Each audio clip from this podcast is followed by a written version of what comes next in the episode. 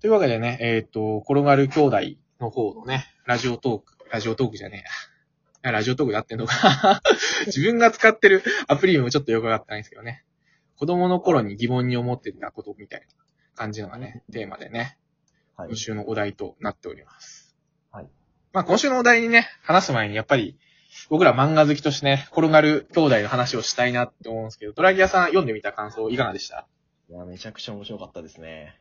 いや、やっぱもうなんか、うーん、個人的に、その、新しい家族を作る物語って、うんそれだけで、あの、もう面白かったり、うんうんもうまあ好きなんですよね、単純に。好きですし、もうすでになんかこう、類線が緩む準備はできているみたいな 感じのところはありますよね。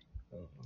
ふさんどうでした？いや、やっぱり僕、家族ものが好きで、まあ、疑似家族ものだったり、家族ものだったり、というところで、まあ、言ってしまえば、この人たち、まあ、この兄弟、もう他人のところから家族になるっていうところで、やっぱり最初距離がある中で、どうやって心の距離を縮めていくかっていうのが、やっぱり読み味としてすごいいいなって思ってて、うん。特にやっぱり弟がちょっと不思議な存在として、まあ、器用ではないけれども、なんかちょっとこう、すごい素直っていうか、その人の心になんか、スッって入ってくるようなタイプ。まあ、スッって入ってこない。案外ズカズカと入ってくるのかもしれないですけど。でもなんか入ってきた時に、でもなんかそれがなんとなく受け入れられちゃうみたいな、ちょっと不思議な感じの子でね。まあなんかそういうところで、その弟の行動とかをきっかけに、なんかこう、兄弟の仲が深まっていったり、まああるいは友人の仲も深まっていくという描写もあるんですけど、っていうところがすごい面白いなと思いながら読んでますね。あそうですよね。このキャラクターデザインすごいですよね。いや、このキャラクターデザインね、結構勇気いると思勇気いると思いますね。いや、なんか、あのーまあ、ちょっとだけ他の作品出すとあれなんですけど、まあ、あのーなんていうか、水曜兄弟っていう作品が同じ時期に始まったことがありまして、それも姉と、姉と弟う。ああ、はいはいはいはいはい。それはまあ、それは食事でもって、あの、姉と弟が、まあ、えっ、と、新しくこう、家族になったのが仲良くなるっていう、まあ、ちょっと冒頭の感じは一緒だったりするんですけど、めっちゃもう美男美女のお話だったりするんですが、まあ、そういう気持ちでちょっと読むじゃないですか。はいはい新しい兄弟に来るっていう。で、そしたらこのシルエットですよ。ちょっとびっくりですよね。そうだよね。長沢くんですもんね。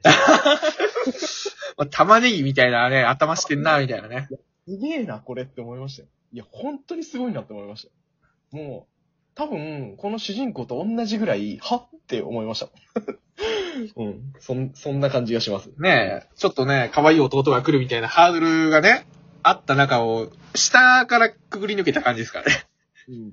ビビりました。いいや、でも、でも良かったですね。これが良かった。いや、これがよかった。このね、ギャップがなんか面白いなっていうか、なんかこう、外見でそれこそね、期待値が下がってんのがよくわかんないですけど、なんかやっぱり、こっからなんか、本当ああ、いいキャラクターなんだなっていうのが分かってくるとね、すごい読むのが楽しくなってきますよね。だからやっぱりちょっと、第1話ってすごい、なんか危険な第1話って言っちゃあれですけど、これが無邪気だな、可愛いなって思える人ってそんなに少ないぐらいの1話の切り方じゃないですか。あの、正直、この弟やべえなですよね。やべえですよね。で、そのテンションのまま第2話が始まるんですよ。で、始まって、もう2話の中盤まで、いや、なんだこいつみたいな感じで進んでいくじゃないですか。はいはいはい。で、2話のこの夜のシーンですよ。いや、まあこの夜のシーンすごい良かったですよね。すごい良かった。この表現が良かったなと思うんですけど、なんか、すごい、呼吸しづらそうっていうか、まあだから僕、海か宇宙なのかちょっとあれは分かってないですけど、なんか比喩表現としてどうなのかなっていう。うんうん。まあ、どっちかというと本当に、うーん、なんか、あの、まあ、見知らぬ天井っていう感じなのあ、そうそうそうそうそう。う。うん、そうですね。いや、これはすごいですね。うん。ちょっとな、泣きましたね。本当に、普通に。でもなんか、あそこで、あ、面白かったのが、やっぱ姉側の視点として、この弟やべえなっていう感情でいたのに、うん、その知らない家に来て不安がってる弟を見て、あうん、こいつもやっぱり同じ人間なんだなっていうか、うんなんかこう、わからないものじゃないんだなって、あれでなんかすごい自分と近しいものっていうか、自分が理解できるものみたいな感じの存在になったなっていうのがすごい分かって、なんかそれでね、一緒にホットミルク飲んで落ち着くっていうのはすげえいいシーンだなと思いましたね。いいシーンだなって思いますね。やっぱりこう、未知の存在が、こう、家に来て、あの、なんていうか、戸惑うっていうのがこの物語に、この一巻を通してあるんでしょうけど、やっぱりこの一巻のラストも、あの、私も同じかっていう、あの、主人公がまあ、ああ、はいはいはいはいはい。まあ、だからそういう話なんですよね。やっぱり、弟が来て、あの、とんでもない奴が来たな、みたいな。うん。もう何考えてるか分かんない奴が来たなって言うけど、やっぱり不安に思っていたりとか、うん、なんかこう、えー思う気持ちとか、そういうのは似通ってるところがあるんだなっていう、本当の兄弟じゃないけど、同じところがあるっていうのを見つけていく話っていうのに、もうめちゃくちゃちょっとこう、ね、このギャップというか、にやられて、ぐっと来ちゃいますよね。それこそね、今まさに言ったように、それこそなんか本当になんか、家族になっていくみたいな感じのがね、そうやって同じ共通点を見つけてったりとかしてね。まあ、あと、ただ、ただ家族になっていくじゃなくて、新しい出会いっていうところで、多分この、ヒロインの、ヒロインというか主人公の港ちゃんか。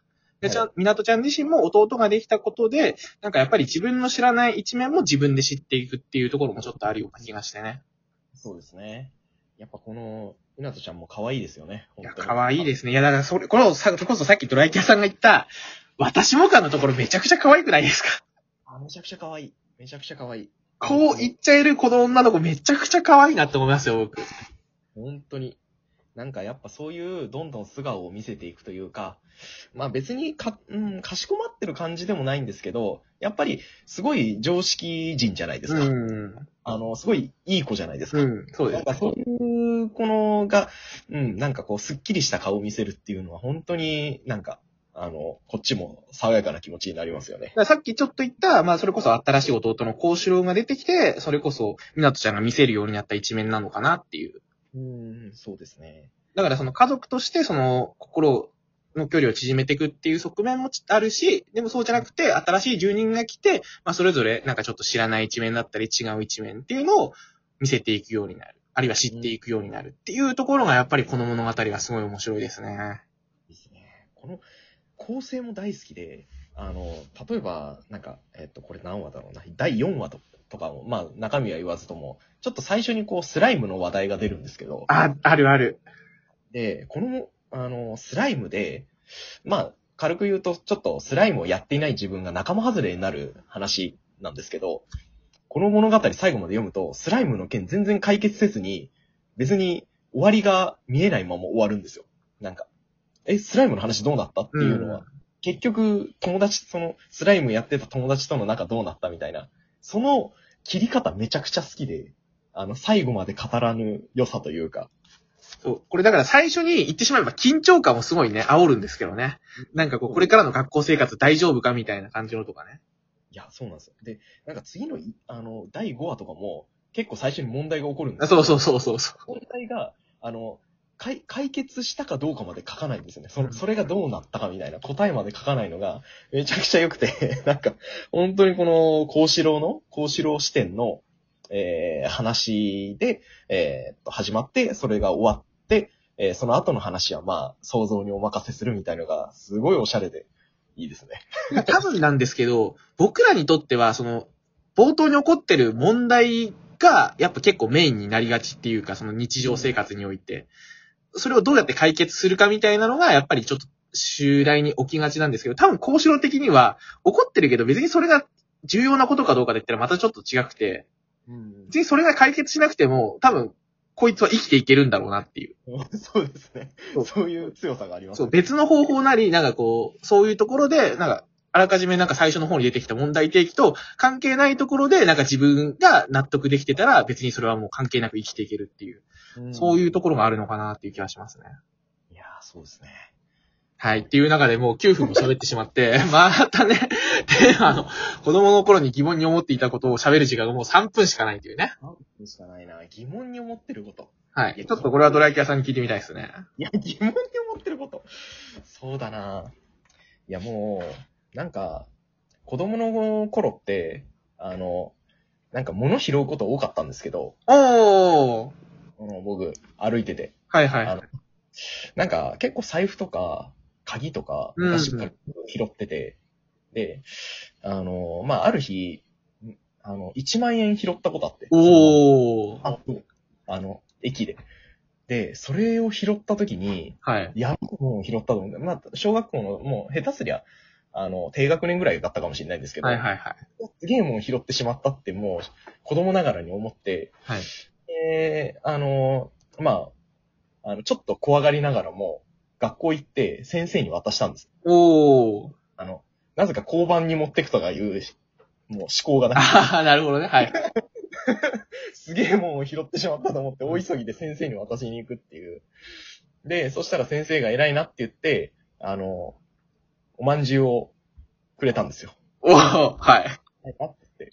で、あの、すごいみんなでワイワイ、こう先生たちが、なんかこう、一万円札を持って、あ、そこにあったおまんじゅうを僕はもらって大喜びで帰ってったんですけど、はい。あの一万円はどうなったんだろうな。いや、それはね、警察に届けたと俺は信じたいですけどね。今思えば、どこで拾ったかとか、全然何も聞かれなかったなって思って。確かにそれ、警察に持ってっても、いやなんか子供が持ってきたんで、みたいなしか言えなくてね、落とし主特定するの難しいですね。すげえ適当な先生だったような気がするんですよね。未だに思い出す。まあでもね、こう、僕らのこの漫画で培った両親を信じるならば、ちゃんとそれは警察に届けていると信じたいですね。したいですね。うん なぜか今思い出した。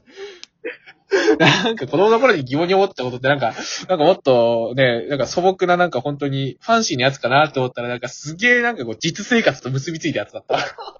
ごめんなさい。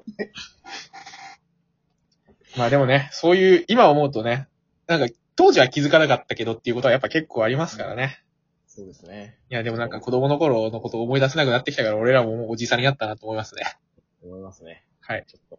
ていう感じで、はい。っていう感じでラジオトークのはいやつは終了したいと思います。ありがとうございました。ありがとうございました。